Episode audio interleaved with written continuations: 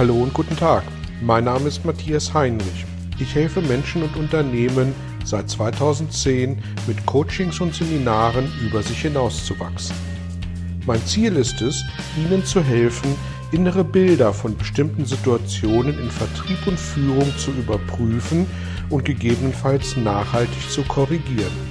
Kurze Impulse wie der folgende lassen neue Ideen und Inspirationen in Ihr Tagesgeschäft einfließen. Hallo und herzlich willkommen zu einem weiteren Belgian Impuls. Heute wollen wir uns mit der Fragestellung beschäftigen, was besser ist fürs Lernen, ein Online- oder ein Präsenzseminar. Und Möglichkeiten der Weiterbildung gibt es ja in der Tat viele, so ähnlich viele wie Menschen Motive haben, um Seminare zu besuchen. Und die Möglichkeiten und die Motive, die möchte ich in diesem Beitrag, in diesem Impuls hier ein bisschen herleiten, ein bisschen beleuchten und mir anschauen, wie sieht das mit dem Mix äh, dieser zwei Themen, Maßnahme und Motive aus.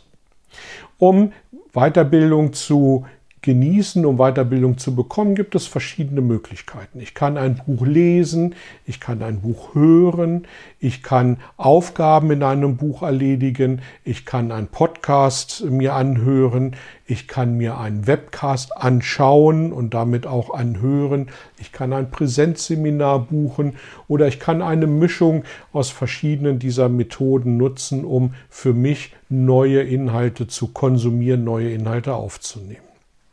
Was können Motive für Weiterbildung sein? Nun, ähm, das einfachste Motiv ist, ich habe ein Zertifikat, was ich zu, äh, zu absolvieren habe, eine Aufgabenstellung, äh, ein Seminar, was ich zu besuchen habe, um ein Zertifikat zu erreichen.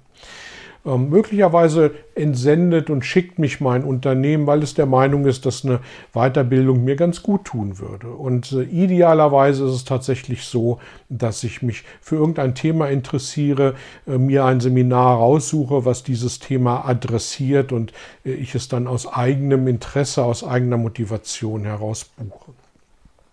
Wie sieht das mit der Nachhaltigkeit des Behaltens aus bei verschiedenen Arten von äh, Informationsaufnahme. Und äh, da spielen unsere Sinne eine große Rolle. Wenn ich etwas nur über das Ohr aufnehme, dann habe ich eine Wahrscheinlichkeit von 20 Prozent, dass das Gehörte, was ich über den Sinn, über das Sinnesorgan Ohr aufnehme, dass mir das zu 20 Prozent in Erinnerung bleibt. Wenn ich mir etwas über den Sinn Auge anschaue, habe ich eine Wahrscheinlichkeit von um die 30 Prozent, ähm, dass es mir in Erinnerung bleibt. Wenn ich diese beiden Sinne, Auge und Ohr, kombiniere in einem Webcast zum Beispiel, habe ich eine Wahrscheinlichkeit von 50 Prozent, dass mir etwas in Erinnerung bleibt. Wenn ich etwas nach, wenn ich gefordert bin, etwas nachzuerzählen, also etwas zu reflektieren, das Gesehene, das Gehörte ähm, mit eigenen Worten wiederzugeben, erhöhe ich die Wahrscheinlichkeit der Erinnerung auf um die 70 Prozent. Und wenn ich gefordert bin, etwas nachzumachen, also es nicht nur zu reflektieren, sondern auch in die eigene Anwendung zu bringen, dann habe ich eine Wahrscheinlichkeit von um die 90 Prozent, ähm, dass mir das dann auch in Erinnerung bleibt. Und natürlich ist das ein Stück weit auch davon abhängig, ob ich als Mensch eher auditiv, eher visuell, eher haptisch, also begreifend unterwegs bin und was da meine Schwerpunkte sind, wie ich gut lerne. Zu welchen Ergebnissen führt das? Nun, Menschen, die zu einem Seminar freiwillig gehen, sind immer besser in der Aufnahme, als wenn sie geschickt werden. Das Ansprechen aller Sinne, möglichst aller Sinne, also äh, des Auges, des, des Auges, des Ohres, ähm, vielleicht auch des Riechens, des Schmeckens und des Fühlens, also möglichst viele Sinne ansprechen, hilft, Nachhaltigkeit zu verankern. Und wenn ich möglichst nah an meinen Themen unterwegs bin, dann ist das ein weiterer Aspekt, der mir dazu hilft, ähm, dass ich auch Neues gut aufnehmen, verarbeiten und nachhaltig erinnern kann. Auf welche Punkte sollte ich dann also achten, wenn Seminare zunächst mal egal ob online oder Präsenz gebucht werden? Ähm, eine gute Umgebung, in der ich mich wohlfühle, ist ein wichtiger Aspekt. Ähm, dass, ähm, dass Lerninhalte auch reflektiert werden müssen. Ich damit auch ein Stück weit aus meiner Komfortsituation rausgeholt werde und dafür gesorgt wird, dass ich durch, dass ich Neues erlebe, Neues erfahre, dadurch, dass ich vielleicht auch ein bisschen in neue Situationen hineingeschubst werde. Und wenn es mir dann am Ende hilft, ähm, diese Dinge auch noch in mein eigenes Umfeld zu übertragen, zum Beispiel dadurch, dass es äh, nicht drei, vier, fünf Tage am Stück sind, sondern ich in Intervallen lernen kann, dann habe ich eine gute Chance, wirklich Nachhaltigkeit zu erreichen bedeutet in Summe, dass ich mit einem Präsenzseminar mit Sicherheit eine sehr hohe Wahrscheinlichkeit habe, wenn all diese Dinge adressiert werden, dass ich äh, eine gute Nachhaltigkeit erreiche. Wie ist das dann bei Online-Seminaren? Nun, bei Online-Seminaren geht es ja zunächst um den Gehörsinn und es geht zunächst um den Sehsinn. Diese beiden Sinne werden bei Online-Seminaren äh, meist angesprochen bedeutet eine äh, Nachhaltigkeit von zwischen 30 und 50 Prozent, je nachdem.